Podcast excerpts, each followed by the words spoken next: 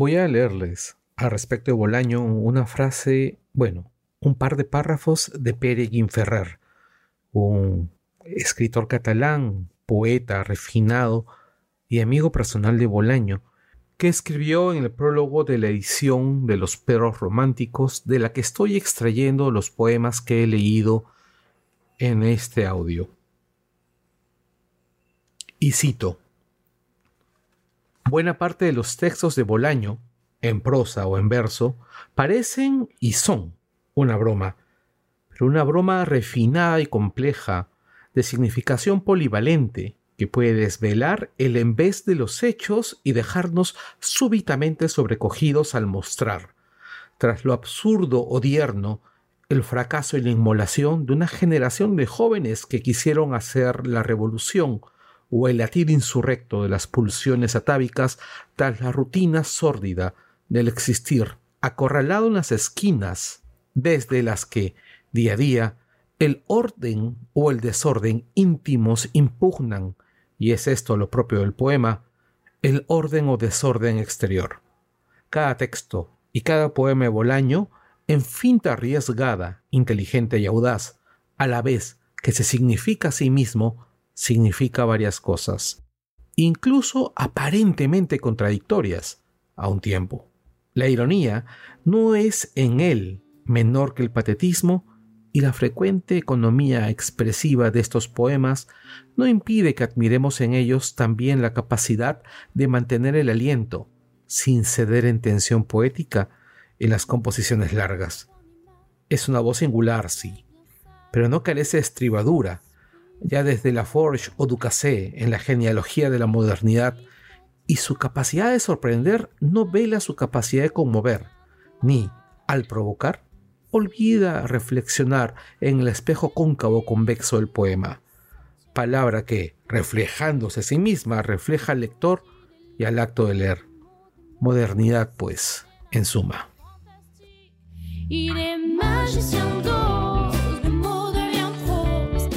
Los perros románticos. En aquel tiempo yo tenía 20 años y estaba loco. Había perdido un país, pero había ganado un sueño. Y si tenía ese sueño, lo demás no importaba. Ni trabajar, ni rezar, ni estudiar en la madrugada junto a los perros románticos. Y el sueño vivía en el vacío de mi espíritu, una habitación de madera en penumbras, en uno de los pulmones del trópico, y a veces me volvía dentro de mí y visitaba el sueño, estatua eternizada en pensamientos líquidos, un gusano blanco retorciéndose en el amor, un amor desbocado, un sueño dentro de otro sueño, y la pesadilla me decía, crecerás. Dejarás atrás las imágenes del dolor y del laberinto y olvidarás, pero en aquel tiempo crecer hubiera sido un crimen. Estoy aquí, dije con los perros románticos y aquí me voy a quedar.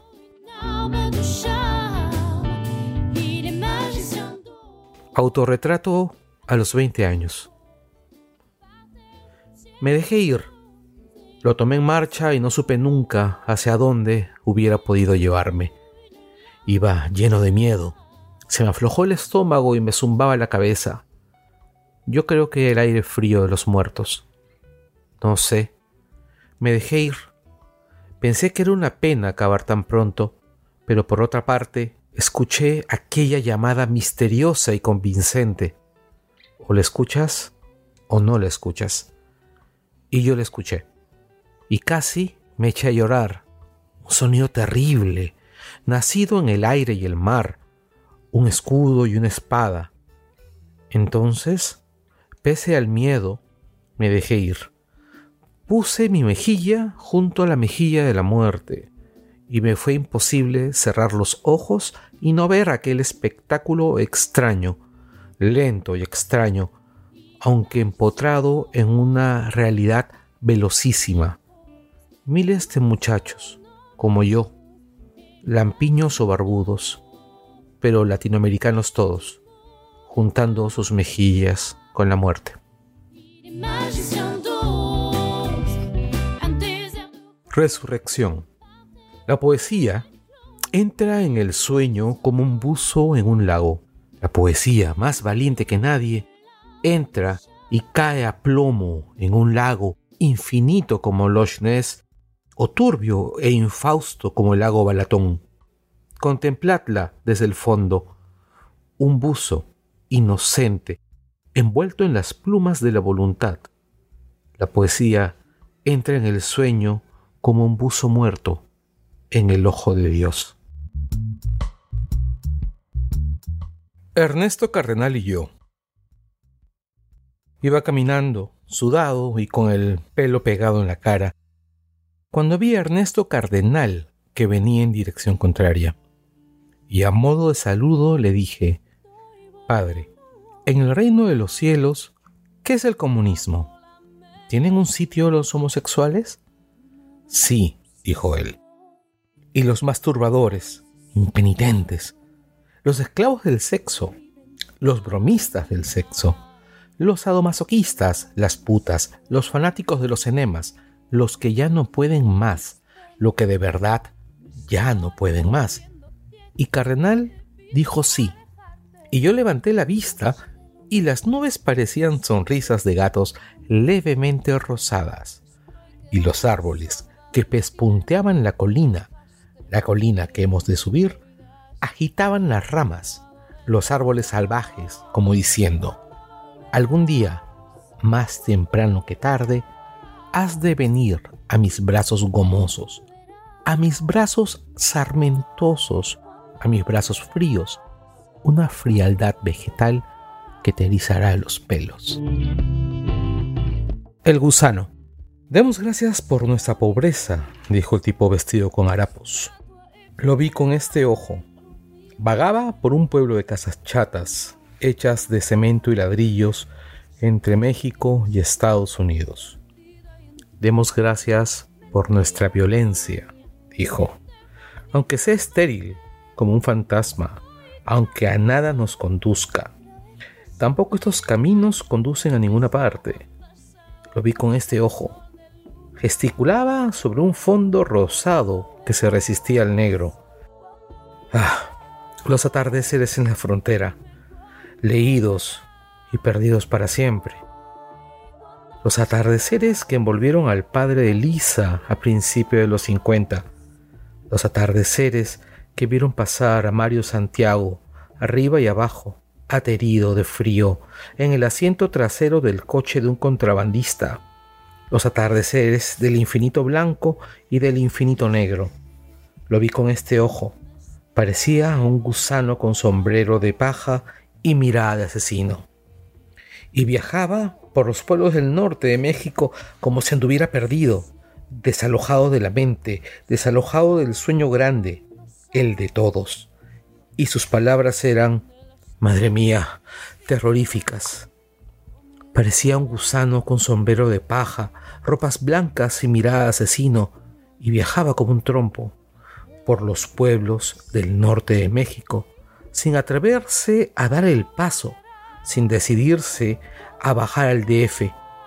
Lo vi con este ojo, ir y venir, entre vendedores ambulantes y borrachos, temido, con el verbo desbocado por calles de casas de adobe, Parecía un gusano blanco con un bali entre los labios o un delicados sin filtro.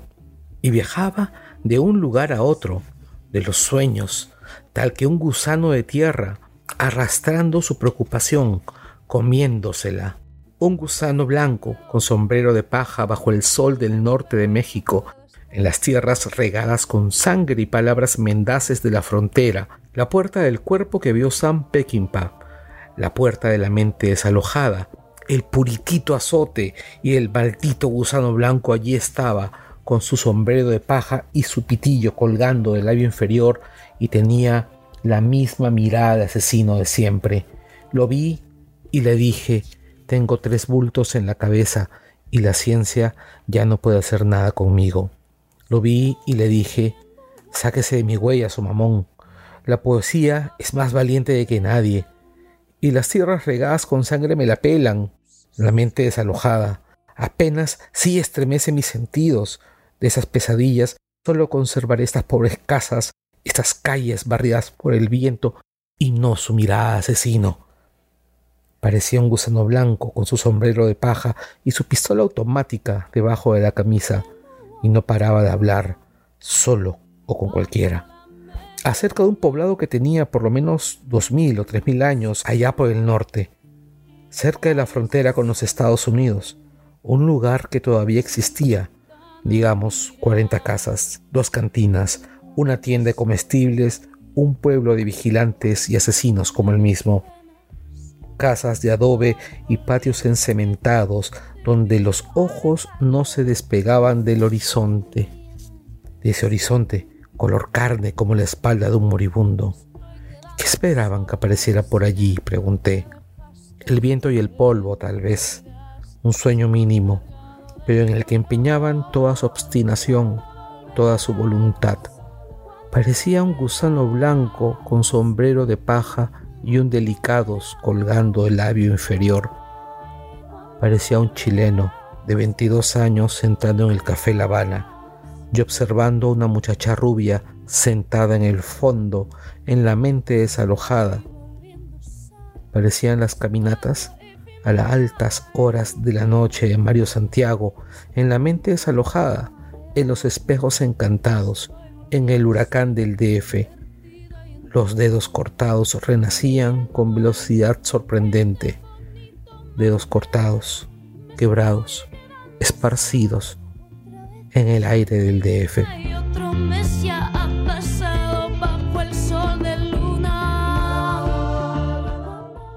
Lupe trabajaba en La Guerrero, a pocas calles de la casa de Julián y tenía 17 años ya había perdido un hijo. El recuerdo le hacía llorar en aquel cuarto del Hotel Trébol, espacioso y oscuro, con baño y bidet. El sitio ideal para vivir durante algunos años. El sitio ideal para escribir un libro de memorias apócrifas o un ramillete de poemas de terror. Lupe era delgada y tenía las piernas largas y manchadas como los leopardos. La primera vez ni siquiera tuvo una erección. Tampoco esperaba tener una erección. Lupe habló de su vida y de lo que para ella era la felicidad. Al cabo de una semana nos volvimos a ver. La encontré en una esquina junto a otras putitas adolescentes, apoyada en los guardabarros de un viejo Cadillac. Creo que nos alegramos de vernos. A partir de entonces, Lupe empezó a contarme cosas de su vida, a veces llorando, a veces cogiendo, casi siempre desnudos en la cama. Mirando el cielo raso tomados de la mano, su hijo nació enfermo y Lupe prometió a la Virgen que dejaría el oficio si su bebé se curaba. Mantuvo la promesa un mes o dos y luego tuvo que volver. Poco después su hijo murió y Lupe decía que la culpa era suya por no cumplir con la Virgen. La Virgen se llevó al angelito por una promesa no sostenida. Yo no sabía qué decirle. Me gustaban los niños, seguro, pero aún faltaban muchos años para que supiera lo que era tener un hijo, así que me quedaba callado y pensaba en lo extraño que resultaba el silencio en aquel hotel. O tenía las paredes muy gruesas, o éramos los únicos ocupantes. O los demás no abrían la boca ni para gemir. Era tan fácil manejar a Lupe y sentirte hombre y sentirte desgraciado. Era fácil acompasarla a tu ritmo y era fácil escucharla referir las últimas películas de terror que había visto en el cine Bucareli. Sus piernas de leopardo se anudaban en mi cintura y hundía su cabeza en mi pecho buscando mis pezones o el latido de mi corazón. Eso es lo que quiero chuparte, me dijo una noche. ¿Qué, Lupe? El corazón.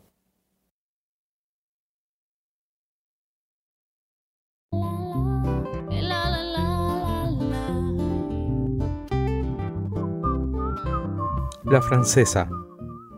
Una mujer inteligente, una mujer hermosa. Conocía todas las variantes, todas las posibilidades. Lectora de los aforismos de Duchamp y de los relatos de Defoe, en general con un autocontrol envidiable, salvo cuando se deprimía y se emborrachaba. Algo que podía durar dos o tres días. Una sucesión de burdeos y valiums que te ponía la carne de gallina. Entonces solía contarte las historias que le sucedieron entre los 15 y los 18. Una película de sexo y de terror, cuerpos desnudos y negocios en los límites de la ley. Una actriz vocacional y al mismo tiempo una chica con extraños rasgos de avaricia. La conocí cuando acababa de cumplir los 25, en una época tranquila. Supongo que tenía miedo de la vejez y de la muerte. La vejez para ella eran los 30 años, la guerra de los 30 años, los 30 años de Cristo cuando comenzó a predicar, una edad como cualquier otra, le decía mientras cenábamos a la luz de las velas contemplando el discurrir del río más literario del planeta.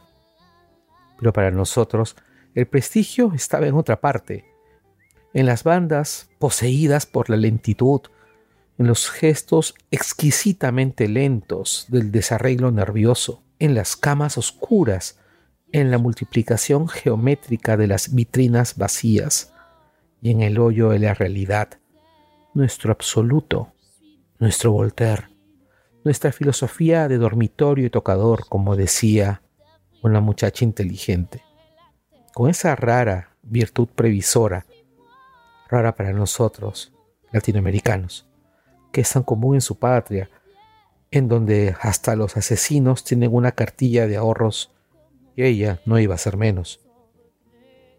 Una cartilla de ahorros y una foto de Tristán Cabral. La nostalgia de lo no vivido, mientras aquel prestigioso río arrastraba un sol moribundo y sobre sus mejillas rodaban lágrimas aparentemente gratuitas. No me quiero morir, susurraba mientras se corría, en la perspicaz oscuridad del dormitorio, y yo no sabía qué decir. En verdad, no sabía qué decir, salvo acariciarla y sostenerla mientras se movía, arriba y abajo, como la vida, arriba y abajo, como las poetas de Francia, inocentes y castigadas, hasta que volvía al planeta Tierra y de sus labios brotaban pasajes de su adolescencia que de improviso llenaban nuestra habitación, con duplicados que lloraban en las escaleras automáticas del metro, con duplicados que hacían el amor con dos tipos a la vez, mientras afuera caía la lluvia sobre las bolsas de basura y sobre las pistolas abandonadas en las bolsas de basura. La lluvia que todo lo lava, menos la memoria y la razón. Vestidos, chaquetas de cuero, botas italianas, lencería para volverse loco, para volverla loca. Aparecían y desaparecían en nuestra habitación, fosforescente y pulsátil, y trazos rápidos de otras aventuras menos íntimas fulguraban en sus ojos heridos como luciérnagas. Un amor que no iba a durar mucho, pero que a la postre resultaría inolvidable. Eso dijo, sentada junto a la ventana, su rostro suspendido en el tiempo, sus labios, los labios de una estatua, un amor inolvidable. Bajo la lluvia, bajo ese cielo erizado de antenas en donde convivían los artesonados del siglo XVII con las cagadas de palomas del siglo XX, y en medio toda la inextinguible capacidad de provocar dolor, invicta a través de los años, invicta a través de los amores, inolvidables, eso dijo sí, un amor inolvidable y breve, como un huracán, no, un amor breve como el suspiro de una cabeza guillotinada, la cabeza de un rey o un conde bretón, breve como la belleza, la belleza absoluta, la que contiene toda la grandeza y la miseria del mundo y que solo es visible para quienes aman. sur l'eau douce de l'enfance.